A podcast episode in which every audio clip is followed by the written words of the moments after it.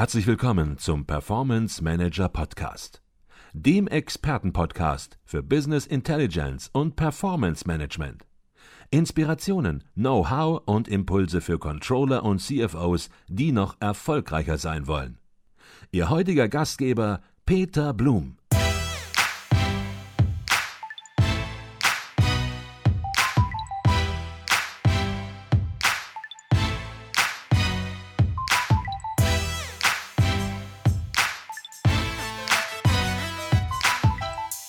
Jetzt haben wir die Webseite besprochen und du hast so fünf, sechs Kennzahlen genannt, auf die du dich fokussieren würdest. Bei deinen Facebook-Vorschlägen, Ideen spürt man natürlich schon, wie die Dinge ineinander wirken, ähm, dass da auch schon wieder die Facebook-Seite mit der eigenen Webseite korrespondiert. Ähm, vielleicht mal einmal generell nochmal zurückgelehnt. Äh, der Controller, der nun im Unternehmen unterwegs ist, kann man generell sagen, lieber auf wenige Kennzahlen, auf wenige ausgewählte Kennzahlen vielleicht zunächst mal fokussieren und die mit einer Regelmäßigkeit überhaupt äh, beobachten. Ist das so eine generelle Empfehlung, die du aussprechen würdest? Also Peter, das kann ich nur unterstreichen an der Stelle. Also ähm, ich, ich denke mal, ganz, ganz wichtig ist eine gewisse Scheu vor allem von vornherein mal abzulegen ja. vor, vor dem Medium. Ähm, man braucht da keine Angst davor zu haben.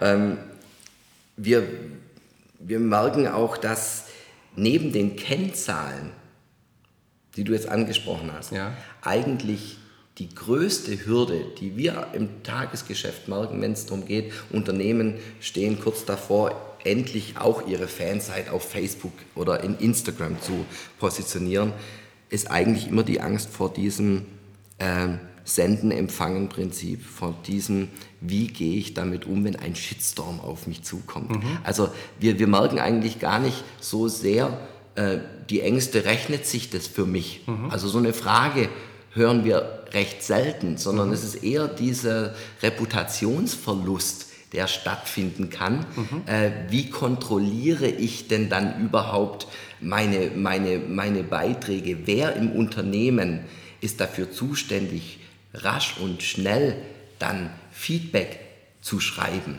Also ähm, um, um, um deine Frage nochmal aufzugreifen, letztendlich geht es eher äh, oft darum, ähm, was sind Do's und was sind Don'ts. Wie, wie gehe ich mit Kritik um? Äh, wer macht am Wochenende, am Samstag, Sonntag, wenn nun mal viel Frequenz in Social Media Networks ist, wer ist da zuständig, um Beiträge zu kommentieren? Mhm. Ähm, wir haben zum Beispiel aus dem Bereich ähm, von äh, Maschinenbau einen Kunden, der sich jetzt ähm, auch dazu entschlossen hat, eine Fanpage aufzusetzen. In Facebook? In Facebook, richtig.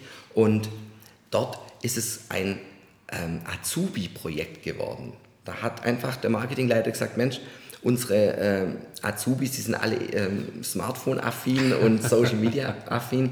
Der Ausbildungsleiter ist sozusagen zum Redaktionsleiter geworden. Mhm. Immer freitags gibt es Besprechungen mit den Azubis. Was sind die nächsten Themen? Und ähm, wer ist verantwortlich dafür? Und so lernen letztendlich die jungen Menschen verantwortungsvoll fürs Unternehmen in der Öffentlichkeit draußen zu stehen. Die mhm. sind ja eh ständig online, auch in ihrer Freizeit und äh, verwalten da sogar stolz sozusagen den Firmenaccount dann mit. Mhm. Und ähm, so haben die das zum Beispiel gelöst, dass da hier eigentlich eine, eine Überwachung stattfindet, nicht durch Computer und Roboter, sondern mhm. durch den Menschen. Mhm. Weil eins muss man halt schon ganz klar sagen, äh, ich kann da Wunder was an Alerts und Programmen setzen, die mir sagen, Achtung, Alarm, hier wird über mich gesprochen. Mhm. Äh, letztendlich die Handlung, das zu beschwichtigen, muss immer der Mensch vornehmen. Mhm. Also von daher, da sind eher so die Ängste. Ein großes Thema, vielleicht selber auch schon erlebt, ist das Thema Google-Bewertungen. Mhm. Das haben wir jetzt noch so gar nicht angesprochen, hat mit mhm. Facebook, Instagram so nichts zu tun. Aber letztendlich, bevor ich eine Webseite anklicke in Google, und sehe, ob das Logo grün, rot oder blau ist, sehe ich, oh Mensch, der hat 84 Bewertungen in Google Places. Hm, warum hatten der bloß eine Note von 3,2? Mhm. Und was fängt an? Der, der Mensch, so, so, so voyeurismusmäßig, oh, jetzt gucke ich mal, was schreiben sie denn Schlechtes über ihn? Mhm. Mhm. Und äh, Dort bilde ich mir sozusagen meine erste Meinung.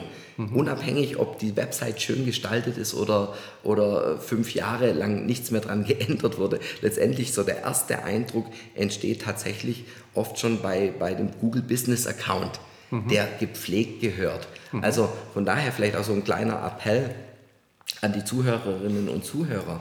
Ähm, wenn Sie darüber nachdenken, in Social Media Portalen aktiv zu werden, schauen Sie sich auch erstmal vorneweg an, wie sieht Ihr Unternehmen denn eigentlich ganz klassisch aus, wenn man es in Google aufruft. Mhm. Habe ich oben ähm, in meinem Business-Account ähm, ein, ein Foto überhaupt von meinem Unternehmen drin? Mhm. Habe ich da nur Innenaufnahmen oder auch von außen ein Fassadenbild? Ähm, wie sieht es aus mit Bewertungen? Bedanke ich mich für eine positive Bewertung mhm. oder lasse ich das halt einfach stehen und reagiere nur aufs Negative. Mhm. Also auch hier gilt es, in den Unternehmen Kapazitäten zu schaffen und Verantwortung, äh, ich sage mal Verantwortung zu verteilen, wer für diese Bereiche neue Medien, Social Media äh, dann nachher auch das Controlling mit übernimmt. Mhm. Und okay. äh, jetzt bin ich charmant einer Frage nach den Kennzahlen sozusagen ausgewichen.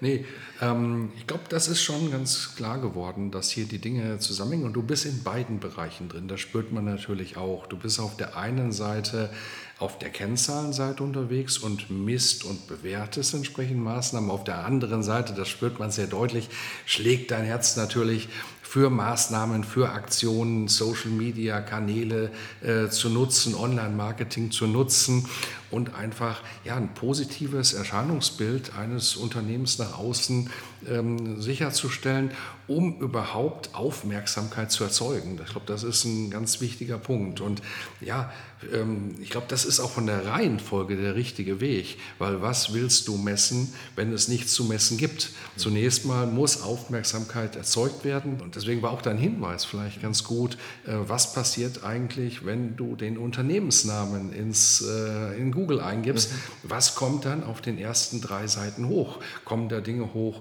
die man sehen möchte mhm. oder kommen da Dinge hoch, äh, die nicht so schön sind, die, die man nicht benötigt entsprechend? Und das genau zunächst mal unter Kontrolle zu behalten, das ist wichtig, seine Social-Media-Maßnahmen daraus zu entwickeln und dann natürlich auch Step by Step anzufangen. Und da ist weniger mehr, habe ich ganz klar mhm. verstanden, entsprechend äh, die Dinge dann auch zu messen. Ja, wenn ich dazu noch ergänzen darf, gerade wenn wir das Thema äh, B2B auch vorhin angesprochen ja. haben, da sehe ich dann so Portale wie LinkedIn oder Xing als, als viel sinnvoller an, diese professionell zu bespielen und äh, nicht nur mein Xing-Profil anzulegen, sondern auch dort habe ich ja die Möglichkeit, über ähm, Postings auf mich und meine Dienstleistungen aufmerksam zu machen. Dort kann ich auch bestimmten Gruppen beitreten und Foren, die sich über mein Thema womöglich sogar unterhalten. Es geht ja immer darum, ähm, entweder habe ich ein Produkt, das ich attraktiv verkaufen möchte, oder ich habe eine Dienstleistung und möchte meinen Expertenstatus mhm. aufbauen. Mhm. Und äh, dafür gibt es einfach verschiedenste Möglichkeiten. Und das kann jeder an sich selbst, das war ein schönes Beispiel, was du gesagt hast, nochmals, äh, jeder an sich selbst überprüfen. Er geht auf Google, googelt mal seinen Namen, entweder seinen ja, Privatnamen, ist auch hochinteressant, was da manchmal rauskommt, oder eben seinen Firmennamen. Und dann sieht man ja schon, was sich auf der ersten Seite so alles abspielt. Mhm. Ähm, da poppt natürlich ganz oft Xing vorne mit mhm. auf. Also gerade diese ganzen Portalseiten. YouTube, ein Riesenthema, der mhm. Trend zu Bewegtbild, mhm. der ist... Äh, absolut am, am, am Wachsen, der ist da und der, und der wird auch nicht aufhören, sondern wir merken das ja, von daher Kennzahlen, das muss man sagen, ist auch wieder sehr interessant. Wenn äh, wir Postings absenden für unsere Kunden auf zum Beispiel Instagram oder auf Facebook, äh, die, die Likes und die Interaktion auf bewegten Content ist mhm. um 400, 500 Prozent höher als wenn ich nur ein normales Foto zu meinem Beitrag mhm. mit dazu mhm. hänge. Mhm.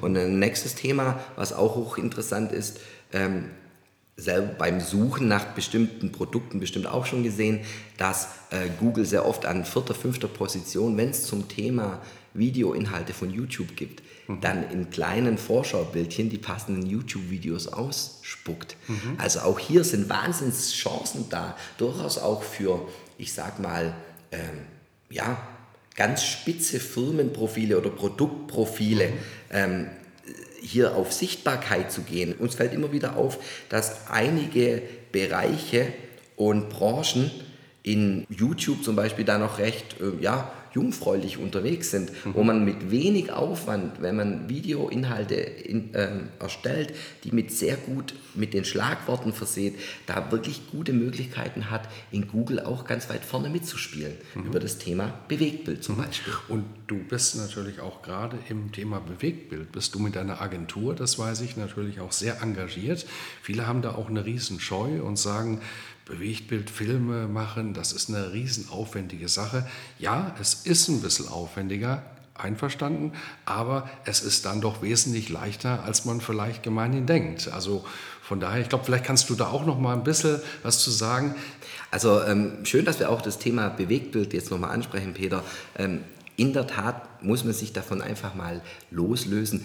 Äh, immer Hollywood-reife Streifen zu produzieren zu müssen, sondern äh, die Videoportale wie Vimeo oder YouTube äh, zeigen uns ja durch den millionenfachen Content, der da hochgespielt wird, dass es oft die ganz einfachen Videos sind, die zu absoluten Hits werden. Und ähm, man muss hier aber ganz klar trennen zwischen dem Thema Entertainment und Nutzen. Mhm. Also ähm, möchte ich ein Nutzenvideo erstellen oder möchte ich durch einen viralen Clip, der einfach so lustig ist, ich sag mal, Aufsehen erregen und dass der sich selbst verteilt.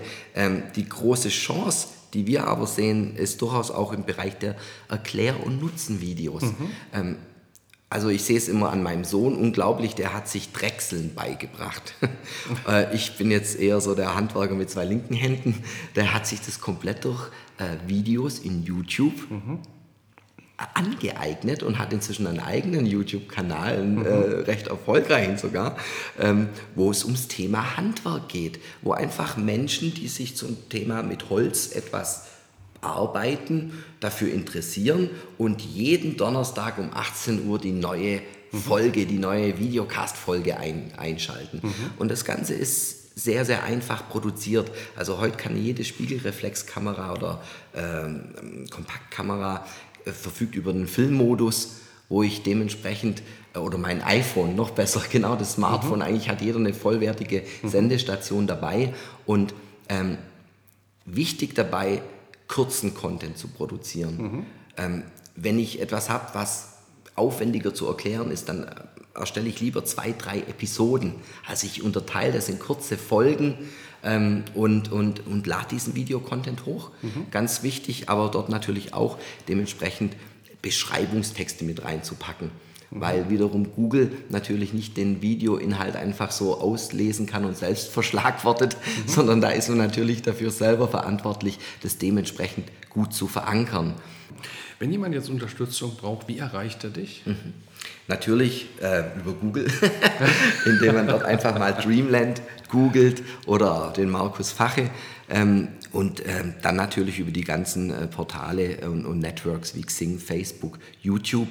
Ähm, oder ganz klassisch natürlich auch übers, äh, übers Telefon mhm. und eine nette Einladung dann zu uns in die Agentur auf einen Cappuccino.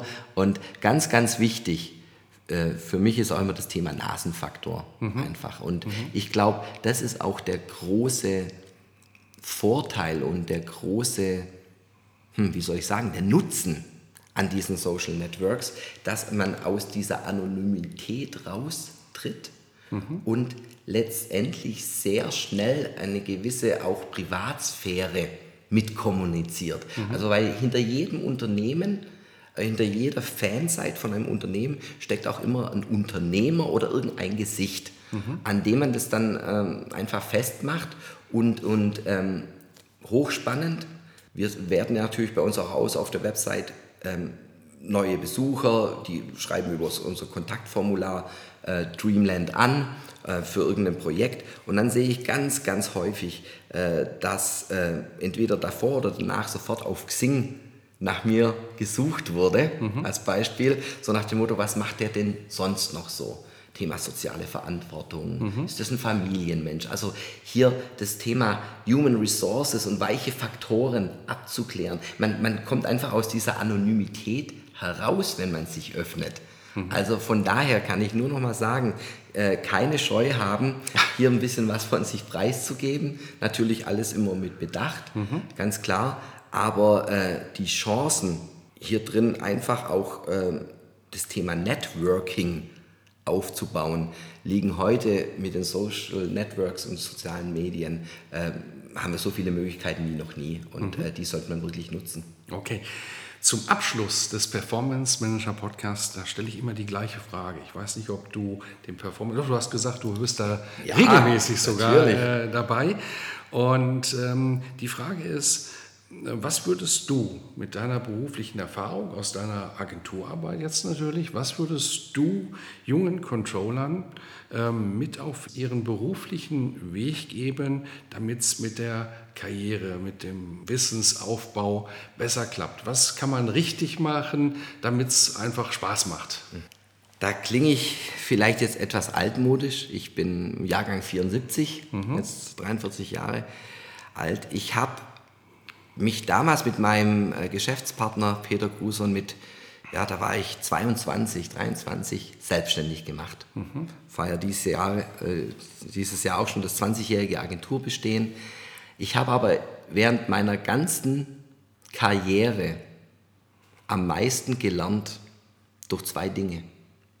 Zum einen durch Zuhören und zum zweiten durch ein magisches Wort mit drei Buchstaben. Tun. Mhm.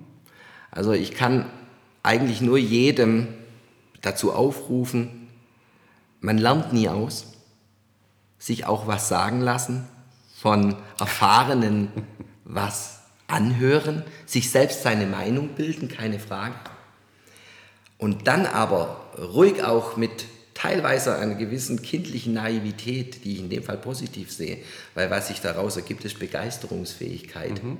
die Dinge anzupacken, nie die Neugier zu vergessen und dann aber natürlich nachher nicht die PS auf der äh, Straße liegen zu lassen, sondern wirklich tun, mhm. das Ganze dann auch umsetzen. Mhm. mhm. Das wäre so oldschool-mäßig mein Rat auch an junge Controller.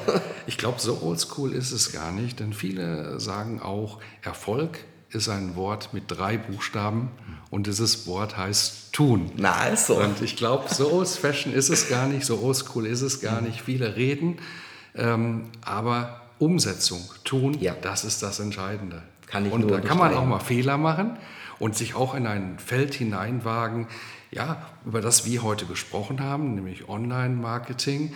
Ähm, na klar, da ist man als Controller noch nicht zu Hause, aber es nicht anzugehen, nichts zu tun, ist keine Lösung, sondern in das Feld reinzugehen und einfach zu gucken, okay, wie kann ich das in mein monatliches Berichtswesen einbauen, vielleicht auch zu lernen und in zwei Jahren zu sagen, Mensch, das war Mist, das muss man ein bisschen anders angehen, aber eben diese zwei Jahre Erfahrung sammeln und das geht nur durch Tun.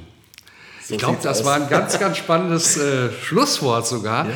Wir haben uns heute äh, über ein ganz großes Feld unterhalten und es war von vornherein klar, dass das hier nur der Tropfen auf dem heißen Stein sein kann, der Gruß aus der Küche sozusagen. Genau, das Amis Und wer sich, wer sich interessiert, ähm, der kann Kontakt mit dem Markus Fache aufnehmen. Wir werden das auch in den Show Notes nochmal bringen.